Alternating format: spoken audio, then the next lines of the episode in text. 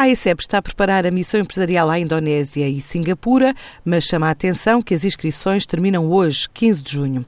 A representação da agência no território indonésio está a preparar a missão como oportunidade para as empresas do setor agroflorestal.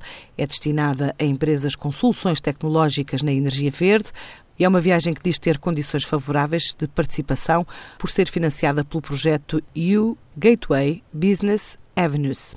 A missão realiza-se de 28 de outubro a 1 de novembro, tem início em Jacarta, com reuniões com parceiros estratégicos e oportunidades de promover marcas, seguindo depois para Singapura, onde vai participar na Semana Internacional da Energia, dando oportunidade aos participantes de expor também na Asia Clean Energy Summit. As inscrições são limitadas e sujeitas à aprovação e viradas para o setor de tecnologias energéticas verdes, que abrange tecnologias, produtos, equipamentos, dispositivos ou qualquer tipo de solução recente com princípios de economia circular.